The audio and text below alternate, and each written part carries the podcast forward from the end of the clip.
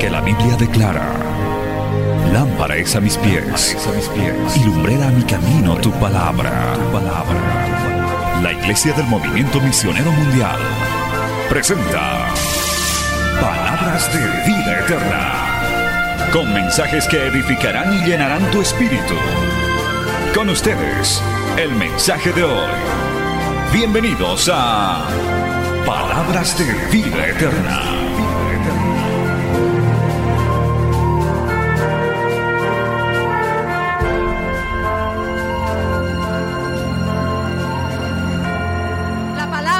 Dios será para antes, para ahora y hasta que Él vuelva. La palabra de Dios es eterna, es poderosa para la vida de cada uno de nosotros. Así que felicidades queridos jóvenes. Hoy lo que vamos a hacer simplemente es ver lo que es la sexualidad a la luz de la palabra. Y rápidamente yo te voy a pedir que abras tu Biblia en Primera de Tesalonicenses, capítulo 4. Y vamos a dar lectura del versículo 1 hasta el versículo 7.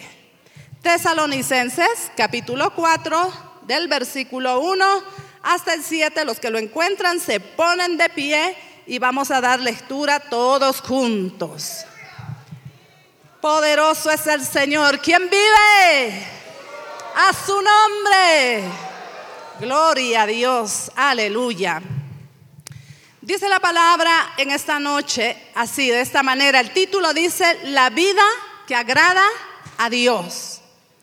Por lo demás, hermanos, os rogamos y exhortamos en el Señor Jesús que de la manera que aprendisteis de nosotros, como os conviene conduciros y agradar a Dios, así abundéis más y más. Porque ya sabéis qué instrucciones os dimos por el Señor Jesús. A ver, esto sí lo vamos a leer todos fuerte, jóvenes. Pues la voluntad de Dios es vuestra santificación, que os apartéis de fornicación, que cada uno de vosotros sepa tener su propia esposa en santidad y honor, no en pasión de concupiscencia como los gentiles que no conocen a Dios, que ninguno agravie ni engañe en nada a su hermano, porque el Señor es vengador de todo esto, como ya os hemos dicho y testificado. Pues no nos ha llamado Dios a inmundicia, sino a santificación. Vamos a orar y vamos a entregar este tiempo en las manos del Señor. Te adoro, Señor. Te doy gracias en esta noche. Amado joven, levanta las manos. Jovencita, levanta las manos. Porque cuando se toca estos temas hay batalla, hay guerra espiritual. El enemigo no quiere que toquemos estos temas. No quiere que se enseñe desde estos lugares. Pero en medio de la alabanza el Espíritu de Dios se mueve.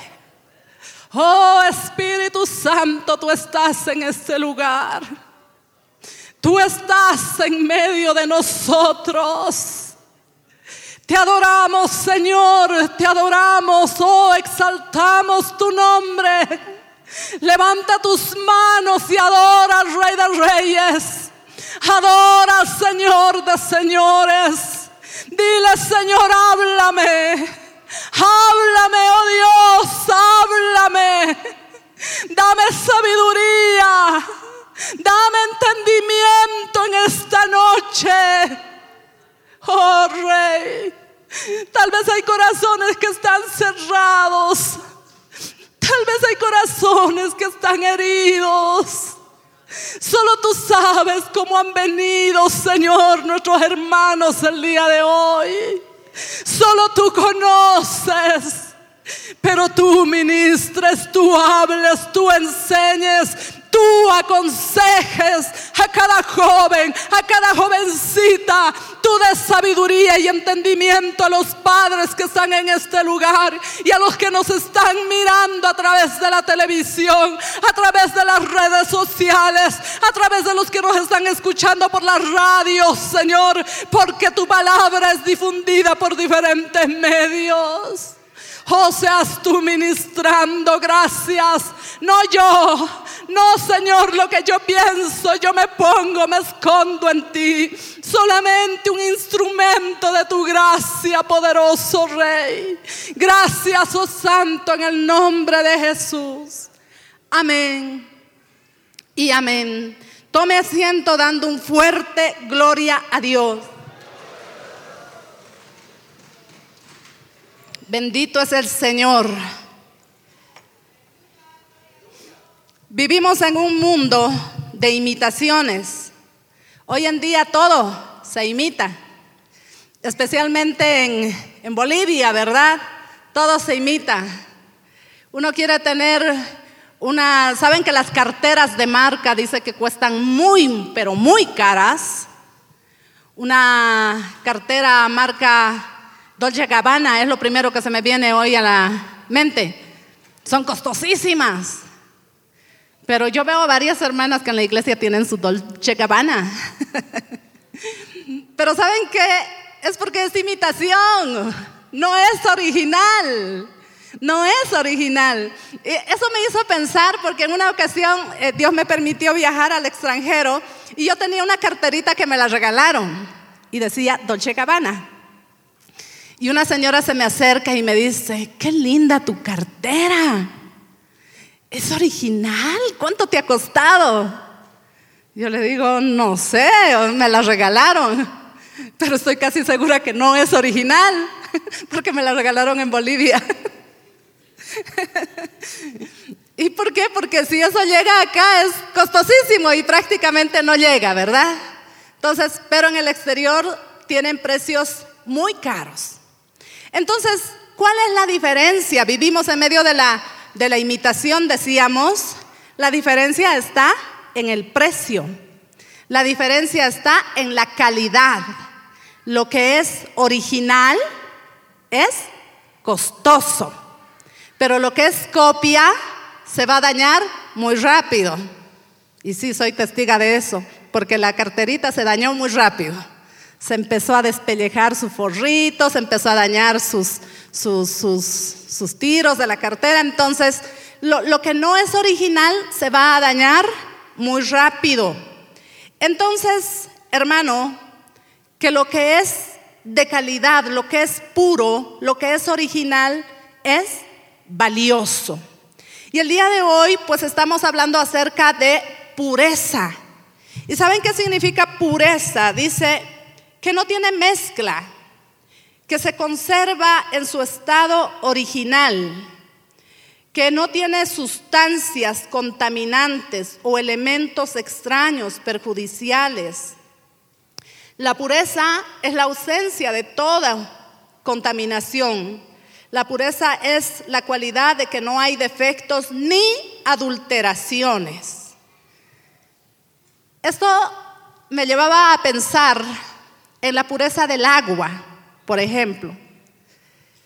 Acá en Cochabamba, donde vivimos, podemos conseguir agua pura todavía, espero que sí, por lo menos tenemos las botellitas que dicen que es garantía de que es agua pura. Pero en estos viajes misioneros, en una ocasión me tocó estar en un pueblito, fuimos a una de las iglesias y estuvimos allá, y yo veo un estanque donde se guardaba agua, pero el agua era oscura y por sus bordes tenía mucha suciedad. Y me llamó la atención, pero dije, debe ser para, debe estar esa agua por ahí para seguramente hacer la limpieza, de pronto limpiar el patio, tal vez los baños. Me llamó la atención el agua. Por la tarde nos fuimos a bautizar. Y esa agua del río tenía el mismo color del agua que estaba en el estanque. Así media, media sucia, no era transparente. Y ahí se bautizaron los hermanos y alguien se me acerca y me dice, pastorita, este es el agua que consume todo el pueblo. De esta agua eh, se, han, se han canalizado y se han repartido en todas las casas. Y yo le digo entonces en el estanque que está en la iglesia, esta es el agua que llevan allá. Sí, pastorita, sí. Y cuando yo voy a la iglesia empiezo a observar, de ahí sacaban el agua para cocinar, para preparar los alimentos, para todo. Entonces yo le dije a mi esposo, tenemos que buscar agua pura. Tenemos que buscar botellitas de agua porque ese es el agua que nos están dando en los refrescos en todo. Ese es el agua. Y mi esposo me dice, no te creo. Sí, ese es el agua que nos están dando. Sucede que allá ya ese, esa población ha adquirido las defensas, ya se han hecho fuertes, ya se han hecho resistentes y a muchos no les hace daño, pero una persona que no está acostumbrada a, a consumir agua contaminada, lo más seguro es que le va a hacer daño. Así que nos compramos agüita para tomar, en botellitas tratamos de conseguir en el pueblo, pero lo demás nos tocaba comer lo que estaba en la comida, lo, que lo hacían. Y yo le decía a mi esposo, bien oradito, bien oradito, esta vez sí que la oración tiene que ser con mucha unción, porque no quiero llegar enferma, porque el trabajo, las responsabilidades que tenemos son muchas. Pero cuán importante es lo puro. Amén. Un agua contaminada puede ocasionar mucho daño. Y sucede que en todo es importante lo puro. Por ejemplo, nuestro Señor ama tanto la pureza que cuando Él mandó a construir el tabernáculo, Él les exigió que usaran oro puro. Porque también tiene que haber pureza en el oro, amados hermanos. Yo tengo acá un anillito de oro, pero no sé cuán puro será. Porque a veces nosotros preguntamos y decimos cuánto cuesta ese anillo y en una joyería nos pueden decir, eh, qué sé yo, mil bolivianos y en otra nos pueden decir 700 y en otra nos pueden decir 300. Y nosotros podemos decir, wow, pero es oro en todo lado. Pero de pronto la calidad de oro es diferente en cada lugar. Amén. Y yo nunca me había puesto a pensar eso hasta que estaba observando acá algunos ejemplos. Dije, ah, y ahora entiendo por qué hay algunas joyitas que son mucho más económicas. Nos dicen de oro, pero son mucho más económicas. Entonces quiere decir que no es del oro de la mejor calidad. Por eso es que el Señor, cuando se construyó el tabernáculo, les pidió que sea oro puro, porque a Dios le encanta la pureza. El aceite de hermano del candelabro tenía que ser un aceite puro, puro. No tenía que tener ninguna contaminación. Es que Dios ama la pureza. Dios es un Dios santo y Él demanda también pureza de su pueblo, amados hermanos. La pureza está relacionada con la santidad. Y Dios es santo, santo, santo. Tres veces santo. Amén. Y Él pide que su pueblo también sea un pueblo santo. Que sus hijos sean santos. Dice así, en, vamos a, en Primera de Pedro, capítulo 1, versículo 15 y 16. Dice así, como aquel que los llamó es santo, así también sean ustedes santos en toda su manera de vivir, porque escrito está, sean santos porque yo soy santo.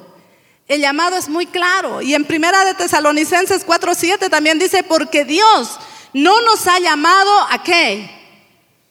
A ¿A qué? Más fuerte. A inmundicia o a impureza, sino a santificación. Amén. Dios nos ha llamado a santificación, a pureza. Esa es la voluntad de Dios. La voluntad de Dios, amados hermanos, es que nos santifiquemos. Él quiere un pueblo santo, santo que le alabe, que le honre, que cuando usted venga a este lugar usted levante manos santas, que usted venga con un corazón limpio, que esa alabanza suba hasta la presencia de Dios. Él demanda eso de su pueblo, amados hermanos. Él demanda eso de sus hijos. Él demanda eso de la juventud de todos. Porque dice que seamos santos en toda nuestra manera de vivir. O sea, cuando hablamos de pureza, de santidad, no solamente es en el área sexual. Hoy vamos a tocar de manera específica el área sexual, pero Dios demanda pureza en toda nuestra manera de vivir. Amén, en nuestro hablar, en nuestro vestir, en nuestros pensamientos, en toda nuestra manera de conducirnos, Dios demanda santidad, amados hermanos. Dice la palabra que sin santidad nadie verá al Señor. Así que esa es la voluntad de Dios, que nosotros andemos en pureza. Y hoy Queridos jóvenes, yo quiero hablarles de lo profundo de mi corazón. Quiero hablarles como una madre, como una mamá que enseña a sus hijos, que advierte a sus hijos de los peligros. Quiero hablarles como su pastora, como la persona que Dios nos ha puesto a mi esposo y a mí en este lugar para ministrar sus vidas. Porque esa es la responsabilidad que tenemos delante de Dios. De advertirles de todos los peligros que conlleva la inmoralidad sexual. Hoy estos temas en el mundo usted no lo va a escuchar. En la antigüedad la virginidad era valorada. Los padres, sean o no sean cristianos, instruían, enseñaban a sus hijos estos principios. Aunque no sean cristianos, se encargaba la misma sociedad de cuidar la pureza. Pero en estos últimos años, la sociedad se ha corrompido de tal manera, la sociedad se ha degradado de tal manera amados jóvenes, que la virginidad hasta puede ser una mala palabra, hasta puede ser ofensivo, que uno no puede ni siquiera nombrarlo. A una joven le da vergüenza decir soy virgen, porque en medio de un círculo secular en la universidad, en el colegio, cuando ya están en la adolescencia, en la juventud, las jovencitas hablan de las experiencias sexuales que han tenido de las parejas que han tenido. Y no solamente hombre, mujer, hasta, hasta experiencias homosexuales. Y se jactan de eso. Dicen, no, yo no soy heterosexual, yo soy bisexual. Y otros, bueno, otras costumbres, se jactan de eso. Y tú, a la cristianita, a la hermanita, a la que viene con su faldita, al hermano que, se, que, se, que, que lo ven diferente, que es cristiano, y tú, yo todavía yo me estoy guardando para el Señor. Y eso es causa de broma. Eso es causa de risa. Y hasta causa de rechazo. ¿Es así o no es así, jóvenes? Es así. Es así. Entonces, hermanos queridos, ¿quiénes van a hablar de esto? Pues nosotros los papás tenemos que hablar de esto. La iglesia tiene que hablar de esto. ¿Sabe por qué? Porque la Biblia habla. Porque la Biblia habla. Y desde los altares tenemos que enseñar, tenemos que hablar, tenemos que advertir a nuestros jóvenes. La virginidad es preciosa. Es la voluntad del Señor que tú llegues al matrimonio, mujer jovencita que estás en este lugar, virgen, varón, es la voluntad del Señor que tú llegues casto al matrimonio. ¿Saben qué? Yo sé que para mucha gente esto puede ser motivo de risa. Ay, virgen. Ay, castidad. Esas palabras tan antiguas. ¿Será que vine al lugar correcto? Es que esa es la voluntad de Dios. ¿Saben por qué la sociedad está como está? Porque ha sacado a Dios de su vida. Porque ha sacado los principios, los valores de moralidad, han sacado de sus vidas. Por eso tenemos una juventud que está viviendo en un libertinaje sexual, que se están dañando a sí mismos, que se están hiriendo tanto. Porque sabes que tus amigos, tus amigas te van a decir, wow, tú no sabes lo que es eso. La gran experiencia, lo maravilloso que es. Pero no te van a hablar de las consecuencias. No te van a hablar de las heridas. No te van a hablar de, de los sufrimientos que acarrea cuando tú te sales de los planes de Dios. No, porque ellos quieren vivir como vive la corriente del mundo. Pero ¿cómo están sus vidas? Cada vez más vacías. Jóvenes cada vez más solos. Jóvenes que están tratando de llenar ese vacío con tantas cosas, con tantos placeres, con tantos pecados, pero cada día están más solos, más vacíos. Es que el mundo no te va a advertir de los peligros. ¿Saben qué? La virginidad es ese imen que está en la mujer. No hay forma de comprobar la, virginidad en los varones. Y usted no diga, ah, más bien. Usted de pronto no le puede mostrar a una joven que usted ha sido casto, pero Dios sí lo sabe. Usted le puede decir a sus papás, a sus amigos, al pastor, a sus líderes, no, puro casto. Pero Dios sabe. En una mujer es más fácil. Hay un imen. Y la única función, solo tiene una función. Nada más. ¿Y por qué Dios la ha puesto ahí? Yo les voy a contar por qué. La relación de matrimonio es una relación sagrada que Dios la ha creado.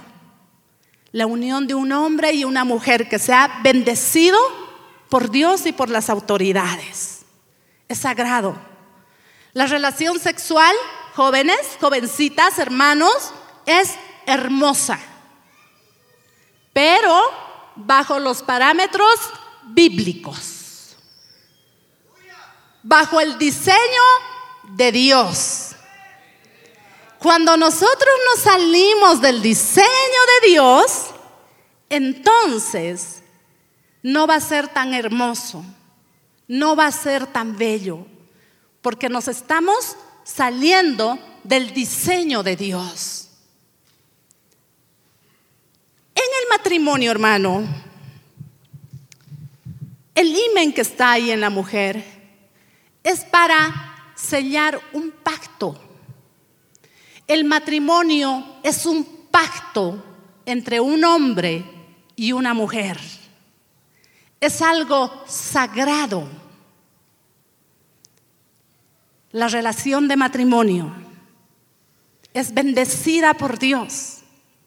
Entonces, cuando esa pareja, ese varón y esa mujer se han casado, han dado el sí delante de Dios y de las autoridades, van a consumar ese matrimonio en su noche de bodas. Entonces, ¿qué va a suceder? Ese imen se va a romper, pero va a sellar con sangre ese pacto matrimonial.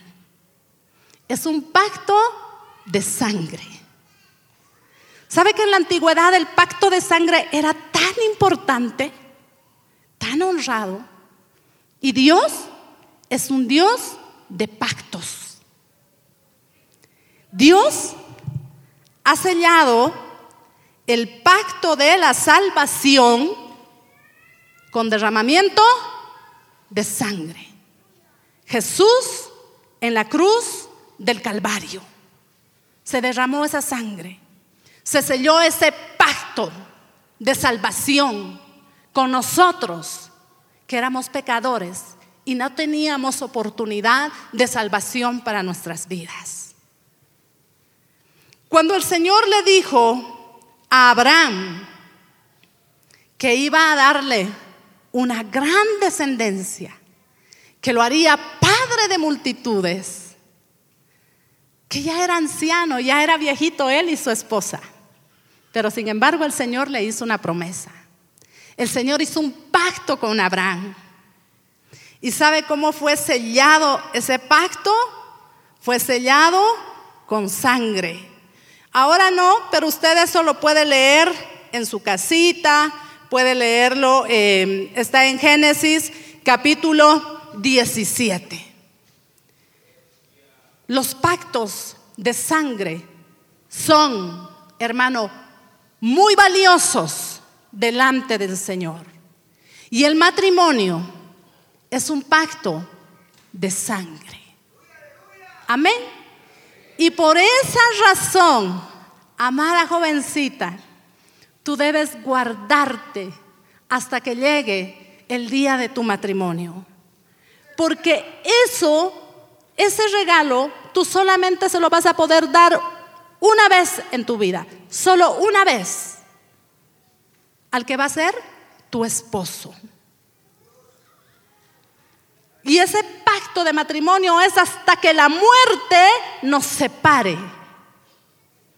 Es un pacto sellado con sangre.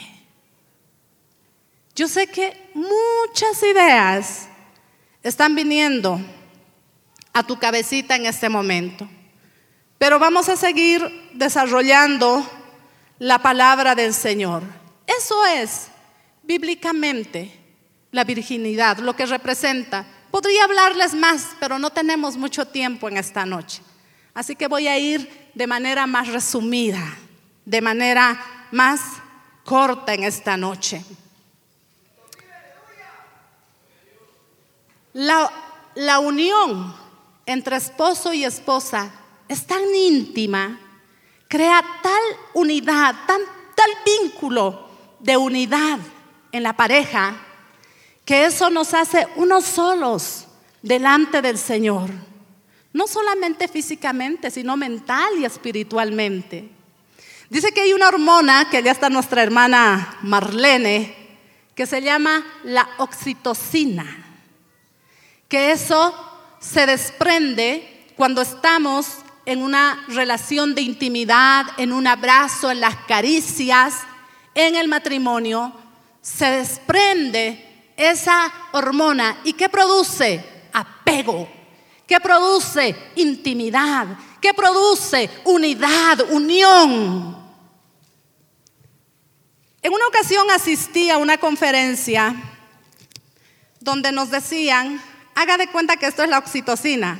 Es un masking. Haga de cuenta que esto es la oxitocina. Entonces, cuando está nuevita, cuando recién la arrancamos, ¿qué sucede? Produce un buen apego, ¿verdad?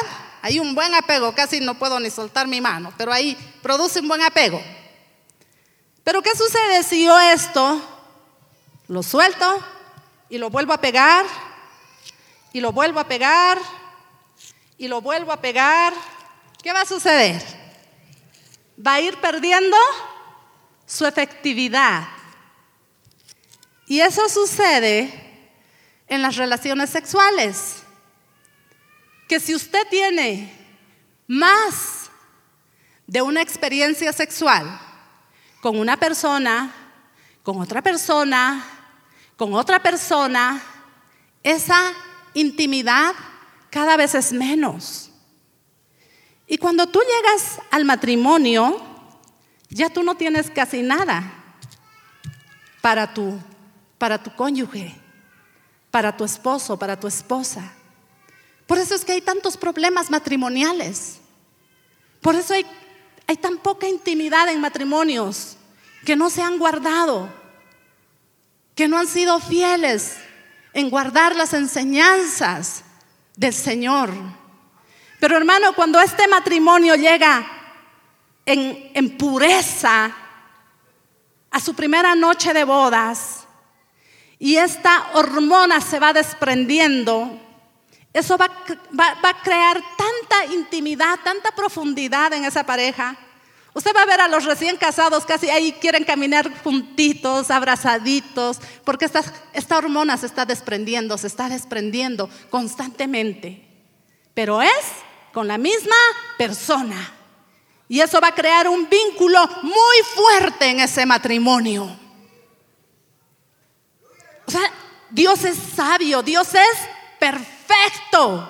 Amados hermanos, vale la pena guardarse en pureza y llegar, hermano, al matrimonio virgen, casto. Vale la pena llegar así porque tú vas a ser bendecido por Dios. Vale la pena. Vale la pena, hermano, vale la pena. Y tú me dirás, no es fácil. Y yo te voy a decir, no es fácil. Pero vale la pena. Porque las personas, hermano, que se han guardado y han llegado, nos pueden contar de sus propias experiencias y decir, realmente es algo hermoso. Porque cuando tú llegas en pureza al matrimonio, hermano, vas a disfrutar de esa bendición de Dios desde el primer día, sin culpa, sin algo que te esté cargando por dentro. Porque cuando nosotros nos salimos de los planes y los propósitos de Dios, eso que debería de ser que disfrutemos, se va a volver en dolor, se va a volver en vergüenza, se va a volver, hermano, en muchas otras circunstancias adversas para nuestra vida. Todo lo que Dios ha hecho es bueno. Todo lo que Dios ha hecho es perfecto. Y la unión sexual es perfecta, pero dentro del matrimonio. Dentro del matrimonio. Fuera solo te va a traer dolor y sufrimiento. Quiero que nos vayamos a Proverbios, capítulo 7. Alaba al Señor en esta noche. Aleluya.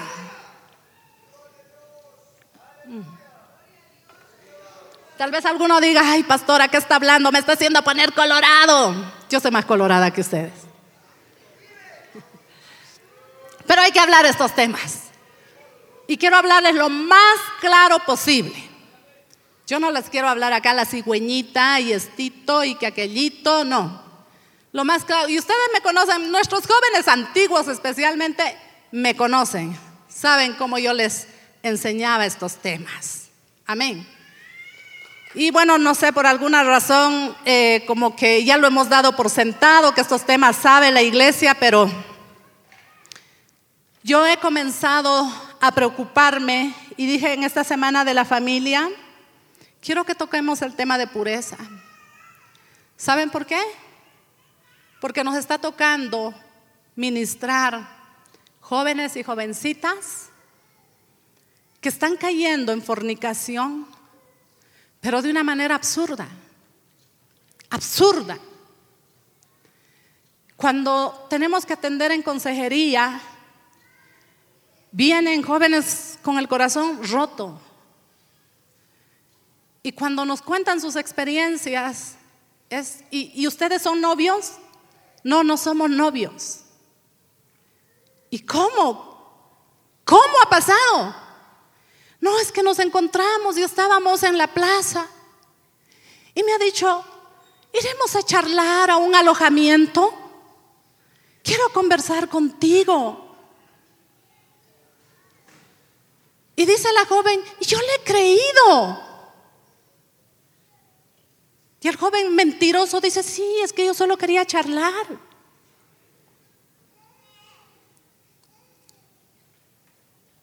Se fueron al alojamiento a charlar y terminaron en fornicación. Jóvenes que dicen, es que era tan tarde ya no tenía cómo irme a mi casa. Y el hermanito me ha dicho, vamos a mi casa. Y es tarde, es peligroso para ti. Tú vas a dormir en la cama, yo en la silla voy a estar. ¿Y qué ha pasado? Han caído en fornicación. ¿Y planean casarse? No. No, no, no, me falta mucho todavía. Y historias como estas son muchas. Y yo dije, realmente tenemos que volver a hablar y enseñar estos temas a nuestra juventud. Porque nuestros jóvenes están perdiendo los valores. Están perdiendo el temor de Dios.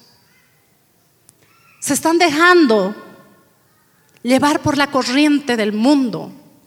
¿Sabe qué? En el mundo es lo más normal. En el mundo es lo más normal. ¿Sabe qué hacen los papás? Dicen, mejor le voy a comprar condones a mi hijito, porque no sé lo que pasará. Ay, le trae a su amiguita, se meten a su cuarto, por si acaso, ¿no? Le compraré. Mamás que dicen, yo mejor a mi hija le hago poner un dispositivo para que no se embarace. Hijita, te voy a hacer poner un dispositivo. ¿Qué le está diciendo? Licencia para que tengas relaciones sexuales. Yo te lo voy a comprar los condones, yo te lo voy a comprar el dispositivo. ¿Saben qué? Hay fiestas ahora de los jóvenes que no conocen a Dios y ahí pasa de todo. Antes la confianza era, está yendo a la casa de sus papás. Y eso está pasando en casas de papás. Se van a fiestas, se dan tal borrachera, tan parranda, que hay una, pasa de todo, todos contra todos. Al día siguiente no te conozco, no sé, no sé qué ha pasado, estaba borracho, estaba borracha. Bueno, ahí lo que pasó, pasó y ahí quedó. El mundo ya no lo valora. Y, y nuestros jóvenes se están dejando llevar por la corriente del mundo. Hay una enseñanza muy hermosa que está en Proverbios 7 acerca de la pureza sexual. Vamos a ir desglosando poco a poco, espero que el tiempo me alcance. Aquí es Salomón hablándole a su hijo. Que cómo le habla Salomón a su hijo. Hijo mío, guarda mis razones y atesora contigo mis mandamientos. Guarda mis mandamientos y vivirás. Y mi ley como la niña de tus ojos.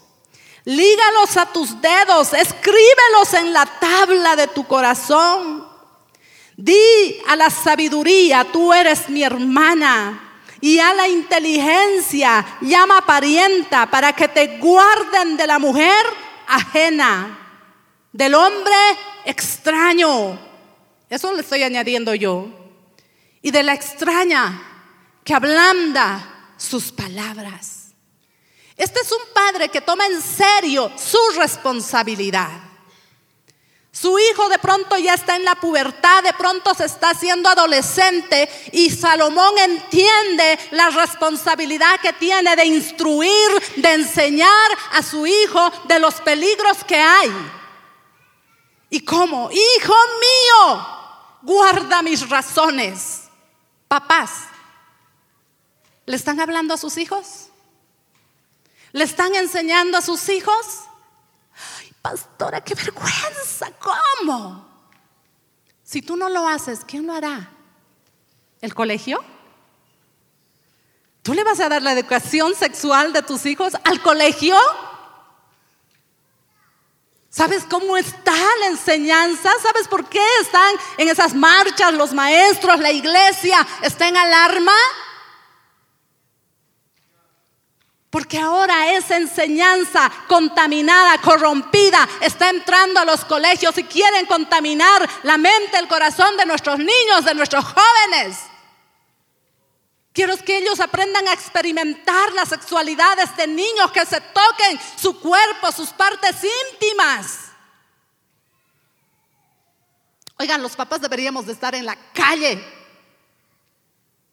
marchando en contra. Es increíble cómo en el Perú la iglesia se ha levantado para decir con mis hijos no te metas. Pero acá nos hemos quedado de manos cruzadas. ¿Y qué esperamos, papás? ¿Que esta enseñanza se las dé el Estado a nuestros hijos? ¿Qué tipo de enseñanza ellos van a recibir? Ah, no, yo por mi cuenta nomás he aprendido. ¿Y qué consecuencias te ha tocado enfrentar, papá, mamá, que estás acá? Nos toca a los padres hablar, enseñar, prepararnos, hermano.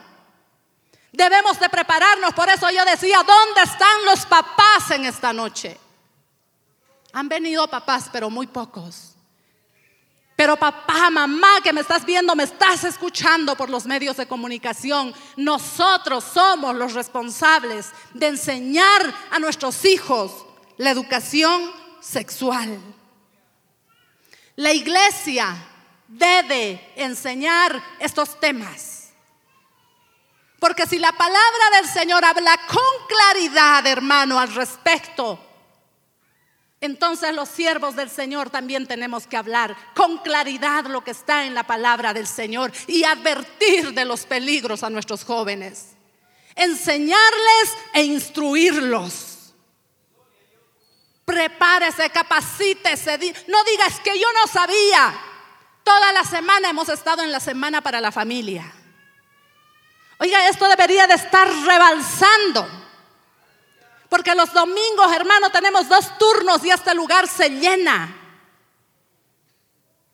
Y, viene mucha gente para estos temas escuchando por la radio, la televisión. Esto no debería de dar abasto. Cuando hay padres comprometidos con la crianza de sus hijos. Esto debería de estar lleno, pero tristemente los papás no están comprometidos. Trabajo, trabajo, es que hay que trabajar, pastorita, es que hay que pagar la renta, es que hay que... Sí, hay que pagar. Pero nuestros hijos son seres integrales, espíritu, alma y cuerpo. Necesitan un techo, necesitan ropa, necesitan alimentación, pero necesitan enseñanza espiritual. Necesitan el cuidado emocional de sus vidas. Y para eso los padres tenemos que estar presentes en la vida de nuestros hijos.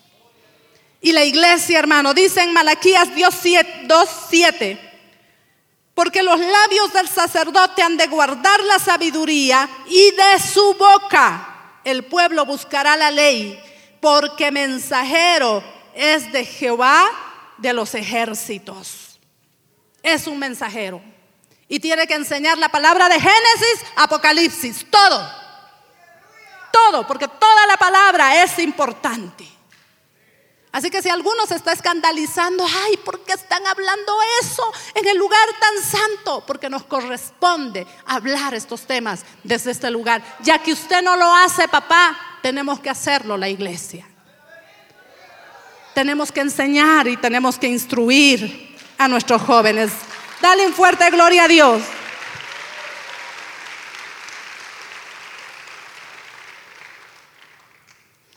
Continúa la enseñanza y mire, le da una ilustración Salomón a su hijo, le da una ilustración en el versículo 6. Le dice, porque mirando yo por la ventana de mi casa, por mi celosía, vi entre los simples, es decir, entre la gente, en el común de la gente, consideré entre los jóvenes a un joven falto de entendimiento. Un joven falto de entendimiento, sin conocimiento, sin sabiduría, sin experiencia. Salomón le está dando una, una ilustración gráfica a su hijo. Mientras yo veía por la ventana entre la gente, veo a un joven falto de entendimiento. ¿Saben que nuestros jóvenes creen que se la saben todo? Y como dice el pastor, no sabes nada. No, pero es que hay que ir a Google. No, aquí está todo. No toda la información que tenemos en Internet es buena y sana para nosotros jóvenes.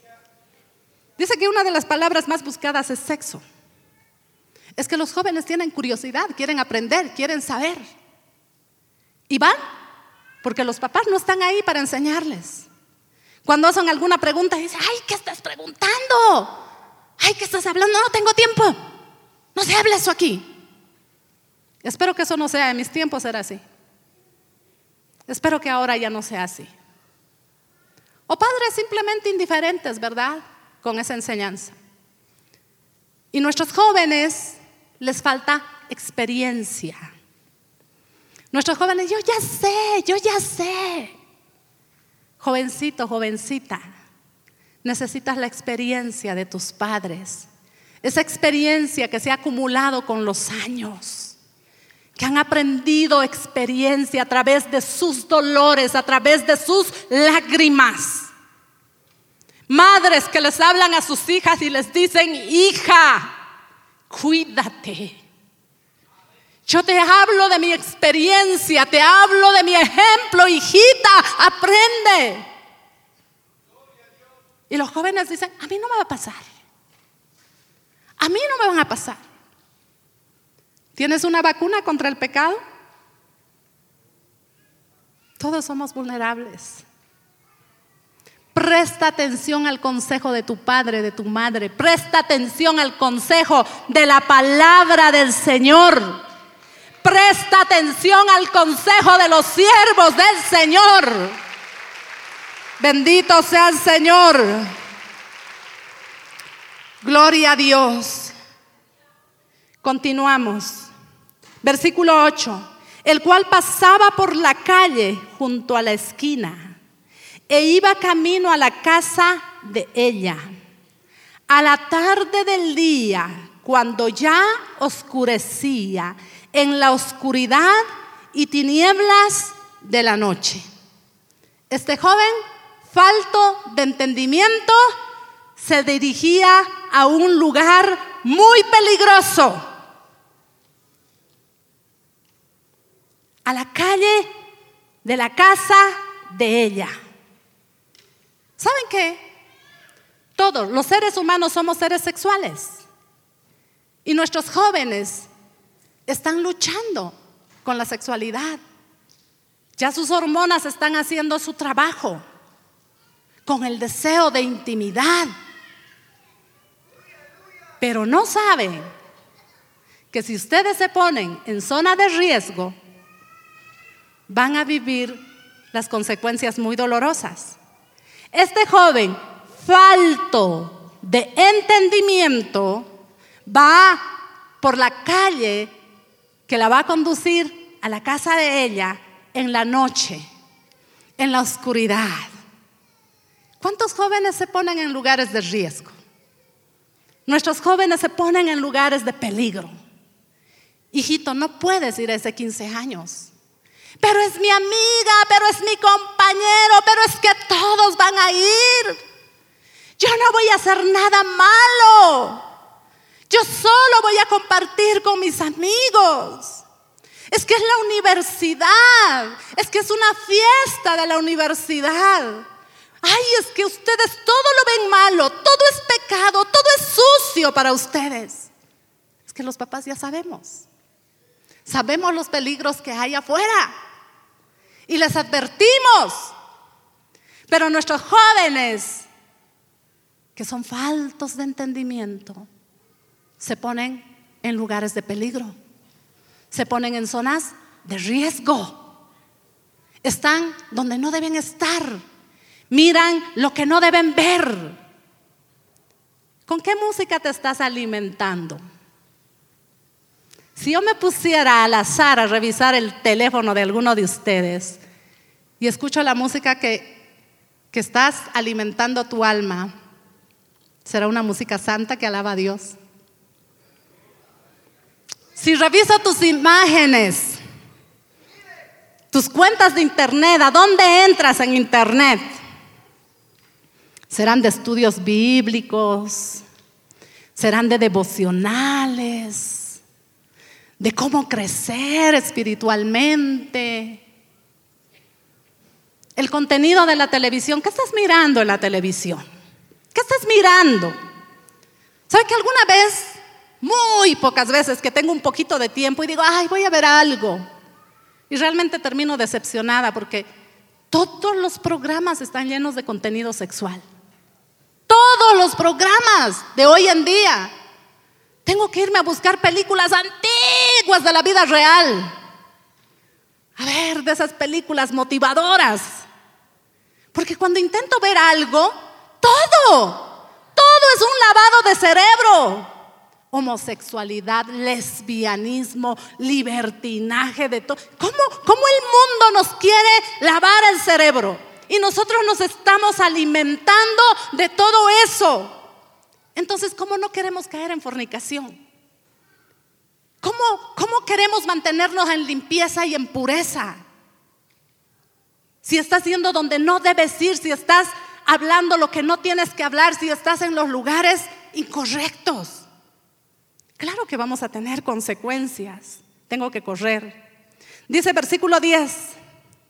Cuando he aquí una mujer le sale al encuentro con atavío de ramera y astuta de corazón, alborotadora, rencillosa, sus pies no pueden estar en casa.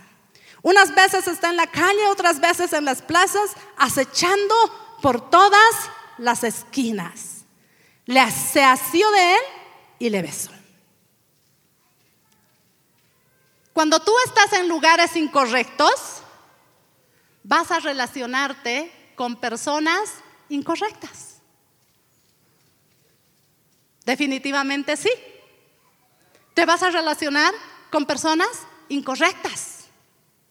Y vas a comenzar a entablar charla, vas a empezar a entablar conversación. ¿Cómo era la apariencia de esta mujer? Dice con atavío de ramera. No era ramera, no era prostituta.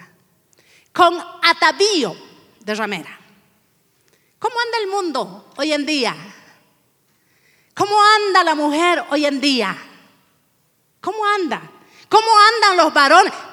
Es un, yo no, no, no la entiendo, hermano, no entiendo. Los, jóvenes con sus pantalones tipo calza, con sus buzos tipo calza.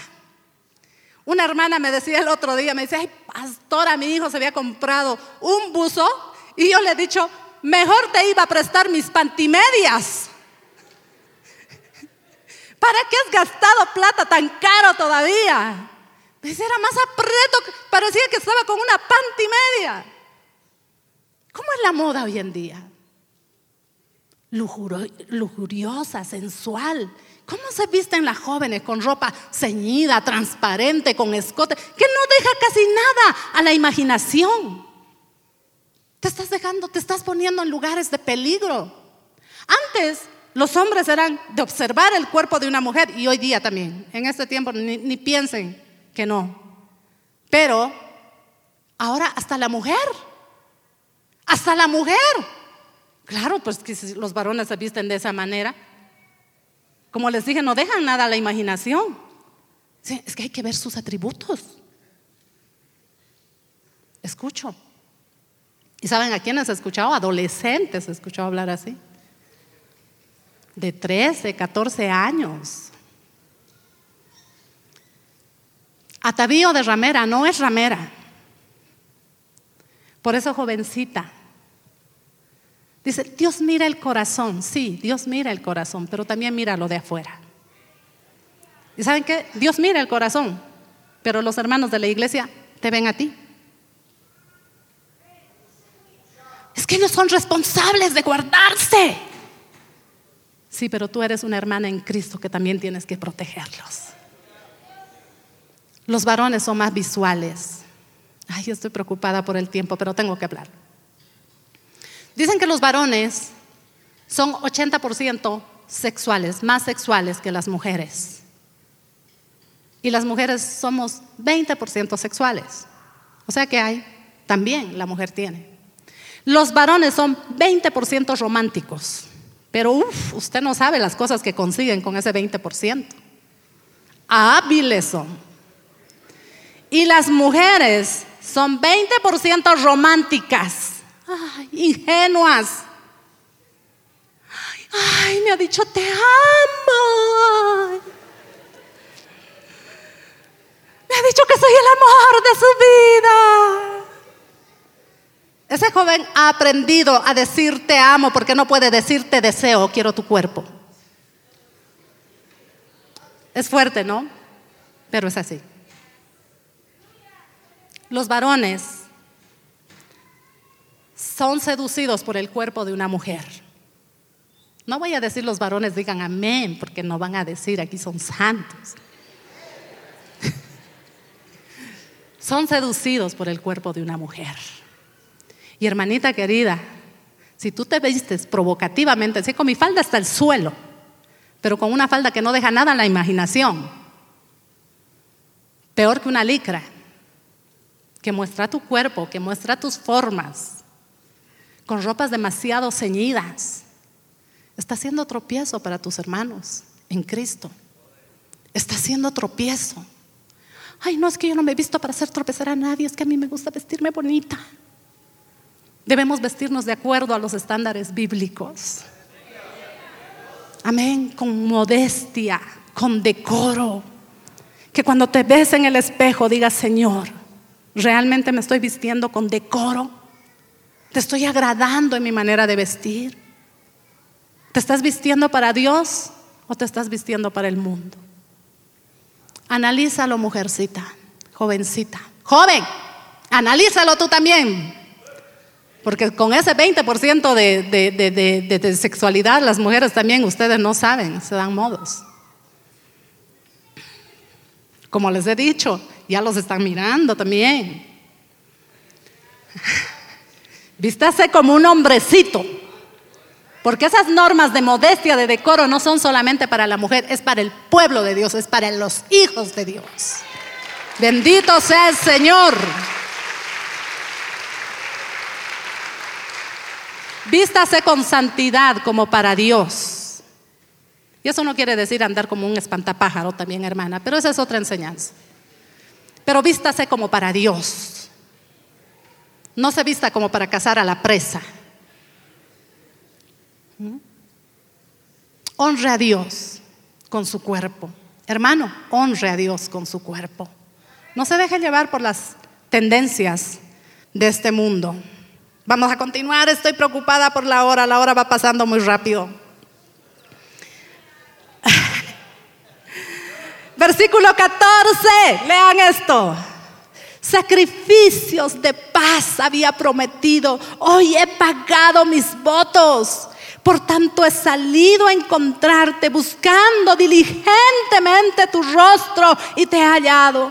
He adornado mi cama con colchas recamadas con cordoncillo de Egipto. He perfumado mi cámara con mirra, aloes, canela. Ven, embriaguémonos de amores hasta la mañana. Alegrémonos en amores.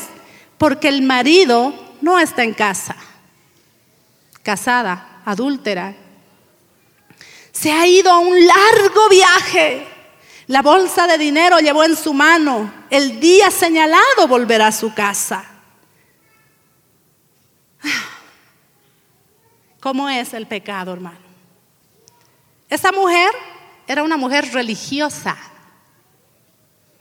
En nuestras palabras, venía a la iglesia, tenía Biblia, sacrificio de paz había prometido. Era una mujer que tenía eh, una experiencia religiosa. ¿Cuántas vienen así a la iglesia? ¿Cuántas y cuántos? Hombres y mujeres. Con apariencia de piedad. Con nombres de cristianos. Pero no viven como cristianos. No viven como cristianas. No viven como un hijo de Dios. No viven como una hija de Dios. Esa mujer tenía apariencia de piedad. Sacrificio de paz. He prometido. Cuídate, joven. He dicho que los varones son más sexuales, un 80%. ¿Saben qué dicen? Hermano, están buscando, ay, es que voy a ir al Perú, que voy a ir a, a, Panamá, voy a ir por la idónea. Es que en la iglesia no hay. Y las mujeres igual, es que en la iglesia no hay. ¿Qué estás esperando, varón? ¿Qué estás esperando encontrar en la iglesia mujeres sensuales? ¿Estás esperando? Las mujeres más bellas están en la iglesia. Los varones más hermosos están en la iglesia. No tienes que ir a buscar al mundo, no tienes que ir a buscar afuera, hermano. Lo mejor está aquí. Pero sucede que nuestros hermanos están buscando a la más carnal. Ay, tan linda. Es que los, los hombres se dejan llevar más por la belleza. Ay, se dejan llevar como Sansón por las Dalilas, porque están metidas dentro de la iglesia también. Mujeres seductoras como esta mujer que caminan danzando por ahí. Pero, ¿qué es su fin? Cazar ahí a ese desprevenido. Hermano querido, busca una mujer que sea una mujer de Dios. Esa es, esa mujer va a ser una mujer fiel, una mujer que ama a Dios, que vive en santidad, que es una mujer que tiene temor de Dios. Esa es la belleza verdadera. Vana es la gracia y la hermosura. La mujer que teme a Jehová, esa será alabada. La verdadera belleza está aquí adentro, hermano. Esa belleza que Dios cultiva en la vida de cada varón y cada mujer. No es que en la iglesia no hay ningún chico. Cuando yo veo tantos jóvenes que están ahí fieles buscando de Dios, y se nota por sus frutos, hermano. ¿Que son extraterrestres? No, son jóvenes, de carne y hueso, pero que están orando y diciéndole, Señor, ayúdame a guardarme en pureza. Ayúdame a guardarme en santidad, ayúdame a guardarme para mi esposa, ayúdame a guardarme para mi esposo, para ese día. Hermano, hay tentación, pero hay que ser como José. Corra, huya, escape. Cuando venga la tentación, José duerme conmigo, José duerme conmigo. Aunque lo acusen, aunque termine en la cárcel, pero este hombre huyó. ¿Y qué le dice Pablo a Timoteo? Huye de las pasiones juveniles. Escapa por tu vida. Joven, jovencita, aunque te digan lo que te digan, Eres un tonto, eres una tonta, eres un mojigato. No importa lo que te digan. No importa que se rían de ti. Porque un día tú te reirás, pero de verdadero gozo, de verdadera felicidad, porque has sabido honrar a Dios. Porque has sabido guardarte, hermano. Y esas personas que se reían, Tú los verás deshechos, destruidos, sin hogares, con matrimonios rotos, con hijos abandonados. Y tú dirás, valió la pena. Valió la pena. ¿Saben qué? Voy a, realmente tengo que saltar. Acá dice, voy a leer rapidito. Verso 21 dice, los rindió con la suavidad de sus muchas palabras y lo obligó con la salamería de sus labios las mujeres somos muy hábiles para hablar, pero los varones con su 20% de romanticismo, vaya que se vuelven habilosos, especialmente para conquistar a la presa. Los varones se dejan llevar por los ojos, pero las mujeres se dejan llevar por el oído.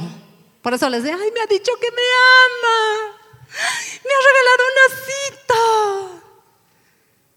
Es que las palabras son peligrosas. Esta mujer lo sedujo de tal manera, hermano, que este hombre cayó rendido a sus pies. Dice, el al punto se marchó tras ella. Léalo conmigo. Como va el buey al degolladero y como el necio a las prisiones para ser castigado. Como el ave que se apresura a la red y no sabe que es contra su vida, hasta que la saeta traspasa su corazón. El versículo 27 dice, camino al Seol es su casa que conduce a las cámaras de la muerte. La impureza sexual va a traer consecuencias a nuestra vida. El pecado sexual va a traer muerte espiritual a nuestra vida. Dice la palabra que somos templo del Espíritu Santo de Dios y que nuestro cuerpo no es para la fornicación, hermanos. ¿Sabe qué quiere decir templo? Significa que Dios, el Espíritu Santo, vive, mora dentro de cada uno de nosotros. Y si tú, hermano, fornicas, estás pecando contra el templo de Dios. Estás contaminando la casa de Dios. Y Dios, hermano, no se va a quedar en esa casa. La presencia de Dios se aparta de nuestra vida. Uno de los pecados que más consecuencias tienen es el pecado sexual. Trae tantas consecuencias, amados hermanos. Y eso que estoy tratando de resumir, pero bueno.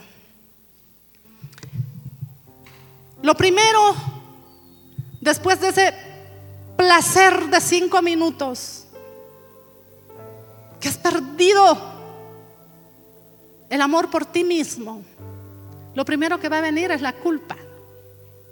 Lo primero que va a venir es la vergüenza. Te vas a sentir sucio, te vas a sentir sucia si tú conoces la palabra del Señor. Te vas a sentir solo. La intimidad, la relación sexual te estaba llevando a una intimidad, pero te vas a sentir más solo todavía, más sola todavía. Embarazos no deseados. Niñas de 13, 14 años embarazadas. Y a veces la salida, el aborto. El mundo está luchando para que el aborto sea legal, porque quieren vivir en libertinaje porque quieren tener el derecho legal de matar a esa criatura. Y la mejor manera de salir de estos problemas, deshagámonos a un aborto. Un pecado lleva a otro peor. Te vas a sentir bien, te vas a sentir más sucia, más culpable. No solo eso, las enfermedades de transmisión sexual. ¿Saben qué? 30 son, están entre las más conocidas. Dice que son muchas. Estaba investigando un poquito. Dice que son muchas.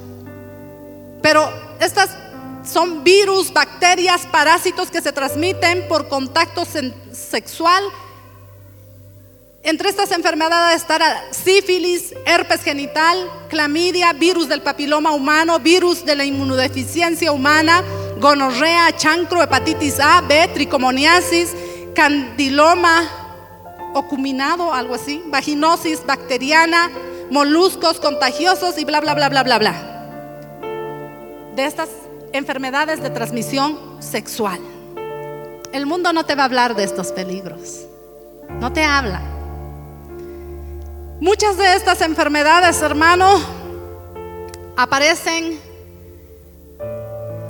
Las consecuencias a veces se hacen rápido, se hacen latentes aparece la infección en el cuerpo. Pero en muchos casos no. Estas enfermedades se pueden esconder meses y hasta años. Que no se manifiesta la enfermedad, pero está dentro de ti. Y tú se la vas a ir contagiando a otro y a otro y a otro y a otra y a otra a otra si no te mantienes en pureza sexual. Dicen que el virus del VIH es 450 veces más pequeño que un espermatozoide. Alguien dice, es que el condón es la seguridad, ¿no? Porque el condón no es tan eficiente ni en evitar embarazos. Y si este virus es más pequeñito que el espermatozoide, si un espermatozoide puede pasar por los poros del condón, ¿crees que no puede pasar el virus del VIH-Sida? Muchos dirán, es que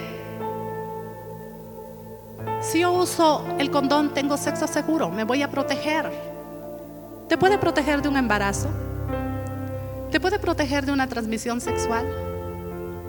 Pero nada te va a proteger de tener un corazón roto. Te va a proteger de sentirte avergonzado y vas a tener consecuencias. Si tú eres cristiano, si tú eres cristiana, de seguro que vas a tener consecuencias. Dice en Hebreos 12:6, porque el Señor al que ama, disciplina y azota a todo el que recibe por hijo. Cuando tú ves en la palabra, tenemos el caso de David y Betsabé. Dios perdonó, lo perdonó, porque Dios perdona un corazón contrito y humillado. Pero tuvo que enfrentar las consecuencias. De por vida tuvo que enfrentar las consecuencias. A veces no pensamos en las consecuencias por cinco minutos de placer, hermano, que podemos dañar toda nuestra vida, toda nuestra vida. Jovencito, jovencita, huye de la tentación, escapa de la tentación y te librarás de muchas lágrimas y te librarás de mucho dolor. Escapa. Hablo a nuestros jovencitos que se están guardando, que están luchando, luchando. Tal vez dicen, no, es que me siento solo, rechazado. Cuando tú quieres agradar a Dios, vas a, vas a atravesar la soledad. Se burlan, pero Dios va a estar contigo. Dios está contigo. Dios te va a dar la victoria.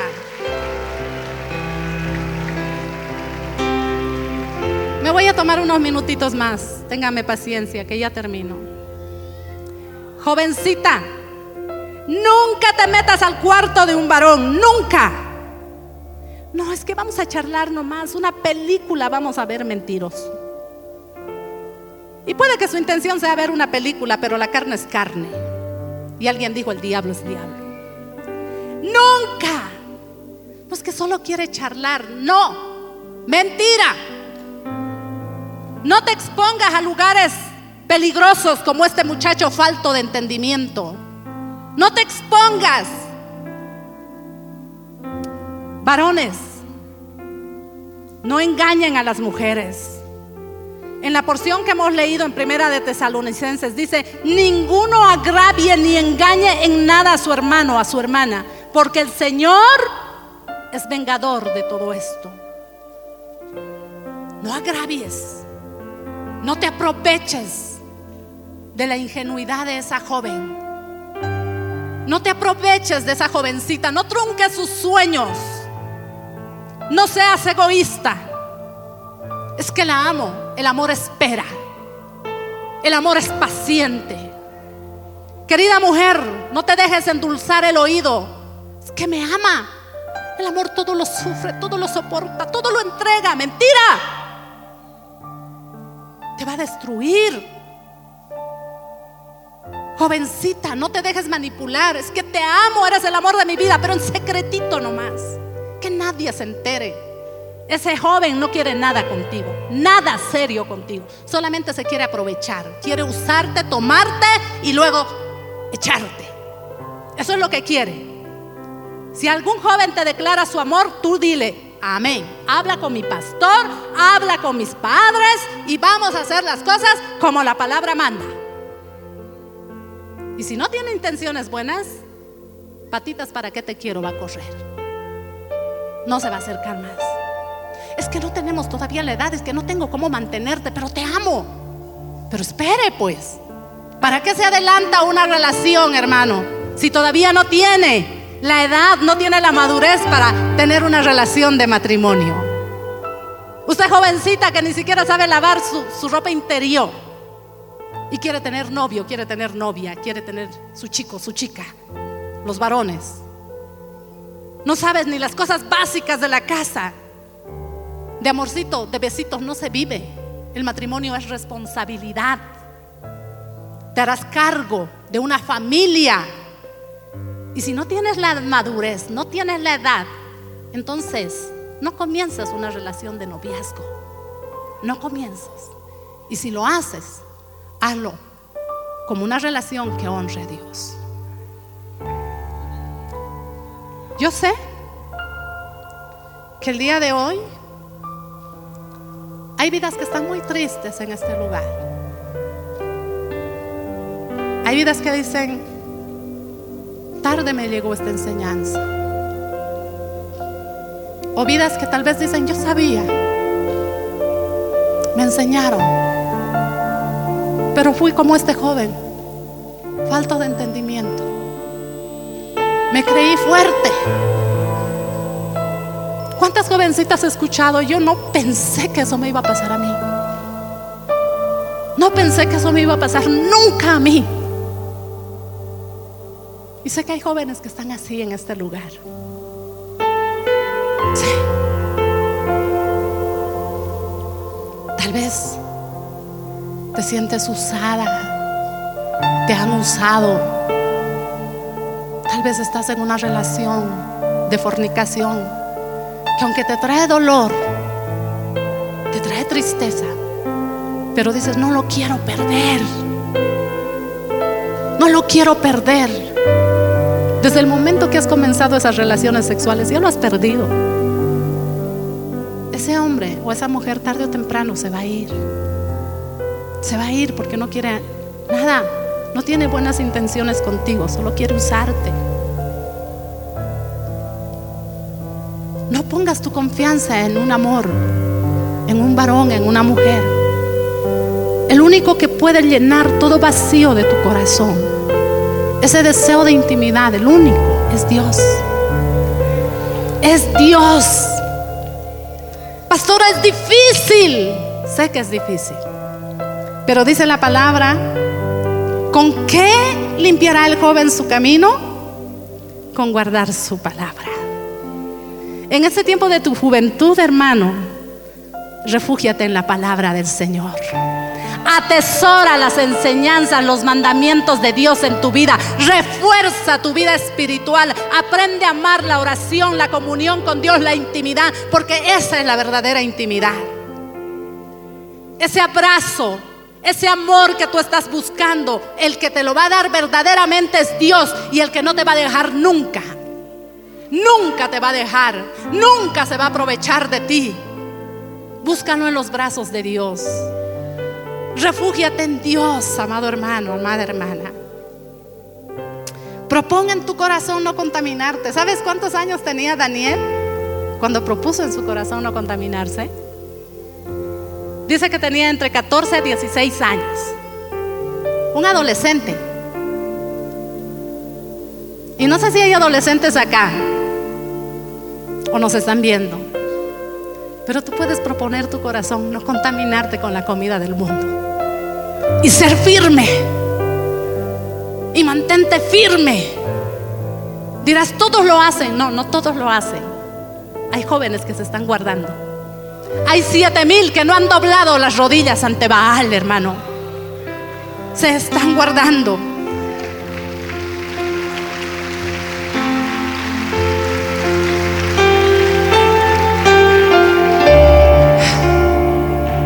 Tú dirás, yo ya entregué mi pureza. Yo no supe cuidarlo. Alguno dirá, me la arrebataron, me la robaron sin mi consentimiento. El pecado es tan terrible, hermano. El pecado es tan horrendo. Muchos jóvenes y jovencitas que están acá, hombres y mujeres, han sido abusados en su niñez, en su juventud. Han sido tal vez abusados por las personas que tenían que cuidarlos, que tenían que protegerlos. Muchos han pasado abuso en sus propios hogares, por sus propios progenitores, sus hermanos, sus tíos, sus abuelos. ¿Sabes cómo es la manera de perdonar? Porque son vidas que están muy amargadas. Vidas que tal vez han dicho, yo nunca me voy a casar. O vidas que se han entregado a la inmoralidad sexual. Porque hay los dos casos que se entregan a la inmoralidad sexual. Es que no sé cómo detenerme, es que no sé. Porque su ser interior está buscando amor, está buscando un cariño, pero nunca lo sienten. porque simplemente son usados. Por eso que el único que te puede dar esa intimidad, ese amor verdadero, genuino es Dios. Pero ¿cómo tú te vas a poder hacer libre de eso, hermano? Jovencita, joven. Perdona. Porque si no perdonas, el único que va a seguir dañado eres tú. Perdona, porque eso te hará libre. Perdona. No guardes eso más en tu corazón. Y alguno dirá, yo simplemente perdí mi pureza porque yo decidí hacerlo. Porque fui débil ante la tentación. Porque no supe. Me metí a los lugares incorrectos. Me junté con personas incorrectas. Fui como ese joven falto de entendimiento. No me guardé, no valoré. ¿Sabes? No te sigan exponiendo más. Porque hay mujeres que dicen, yo ya no tengo nada que cuidar. Ya permití que me usaran. Entonces en cada relación que comienzan, vuelven a ser usadas una y otra vez. Pero lo único que estás haciendo es dañarte cada vez más y más y quedar más vacía. Tú puedes en esta noche hacer un compromiso y decir, Señor, a partir del día de hoy quiero vivir en pureza para ti. Quiero cuidar el templo del Espíritu Santo. Quiero que tú vuelvas a entrar en mí. Quiero que tú mores en mí porque tú has muerto por mí. Y solamente a través de ti hay vida, Señor. Quiero tener esa intimidad que antes tenía contigo. Cuando estabas en mí. Cuando tenía ese primer amor que lo llenaba todo. Pero yo por mis decisiones te he sacado de mi vida. Hoy puedes decirle, Señor, quiero que tú entres. Pero sé que no vas a vivir y va a habitar en un cuerpo inmundo. Pero Dios puede limpiarnos. ¿Qué le dijo Jesús a esa mujer adúltera que fue encontrada en pleno adulterio y el adulterio implicaba la muerte? Ser apedreados. ¿Qué le dijo a esa mujer?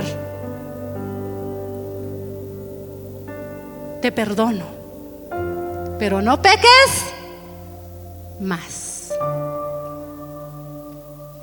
Y si tú el día de hoy sientes un verdadero arrepentimiento en tu vida y le dices, Señor, perdóname, porque he estado contaminando el cuerpo del Espíritu Santo, perdóname. Un perdón genuino, Él volverá a venir a ti, a tu vida. Pero tienes que mantenerte en pureza. No peques más. Me gustó esa ilustración que pusieron al inicio. Una manzana toda comida por todo lado. Tal vez hay vidas que están en esa condición. Nadie me quiere. Y el diablo te dice, nadie te quiere. A nadie le importas. Pero el Señor Jesús te dice, a mí sí me importas. ¿Estás roto? ¿Estás deshecho? ¿Estás deshecha? Yo te amo. Yo vine por ti. Yo di mi vida por ti. Y puedo restaurarte.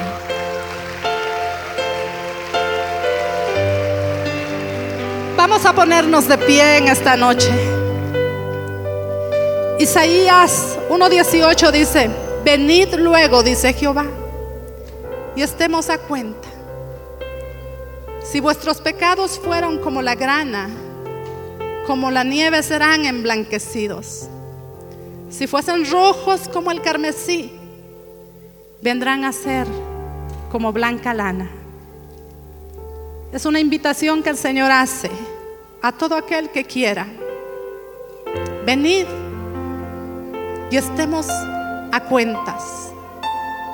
El que perdona, el que sana los corazones quebrantados, está aquí. ¿Y tú que estás con ese corazón roto? Tal vez sucio. El Señor te dice, si tus pecados fueran rojos como el carmesí, yo los haré blancos como blanca lana. Di mi vida por ti. Y te amo. Te amo con amor eterno. Busca ser amado por alguien joven, jovencita. Jesús te ama. Él nunca te va a dejar. Él nunca se va a aprovechar de ti. Él nunca te va a lastimar. Hasta ahora muchos te han usado. Pero confía. Entrégale tu corazón una vez más al Señor en esta noche. Dale la oportunidad de sanar tus heridas. Dale la oportunidad de limpiar tu corazón, de limpiar tu vida, tu mente.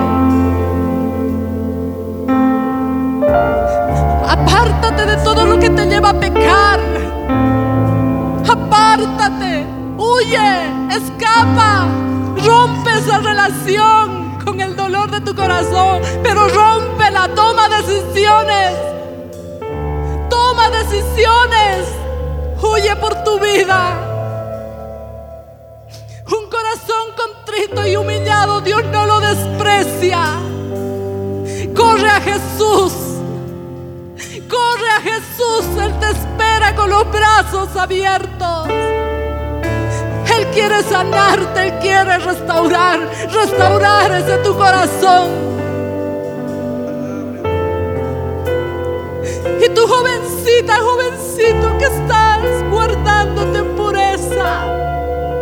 Dile, Señor, dame las fuerzas. Dame las fuerzas, quiero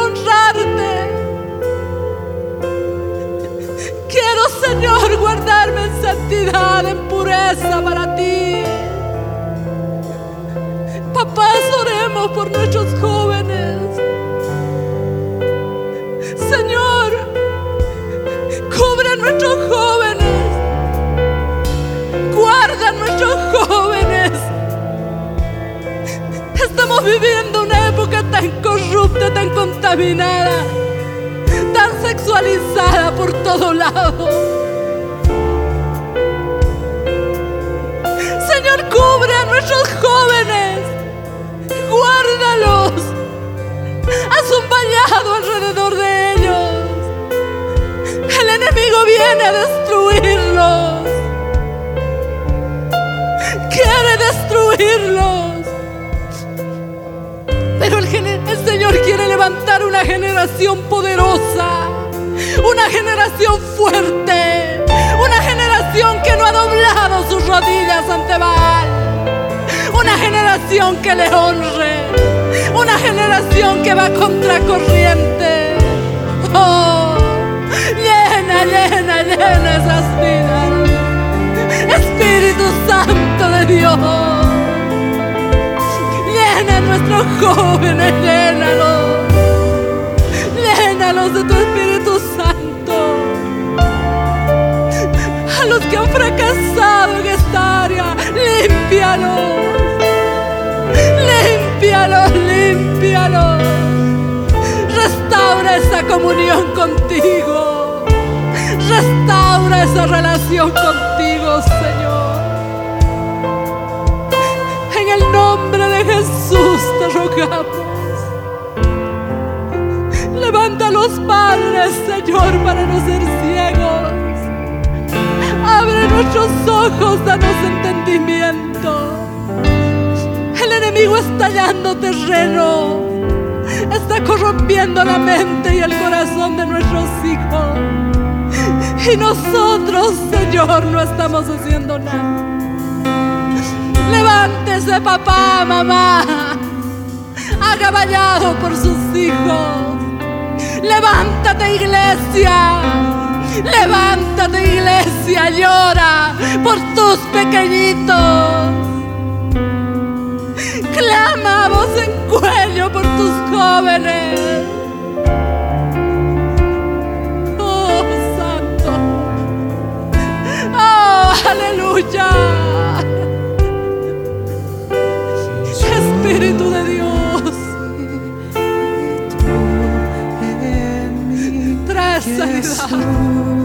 Trae perdón. Trae liberación. En el nombre de Jesús. Amén y amén.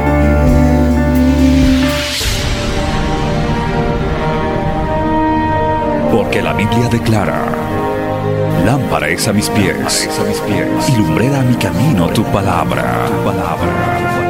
La Iglesia del Movimiento Misionero Mundial tuvo el grato placer de presentar Palabras de Vida Eterna. Si el mensaje de hoy ha edificado tu vida y llenado tu ser, comunícate con los teléfonos de esta emisora. También para pedir una copia del mismo y compartir con otros. Esta fue una producción de la Iglesia del Movimiento Misionero Mundial. Gracias por tu atención. Hasta la próxima. Hasta la próxima. Hasta la próxima. Hasta la próxima.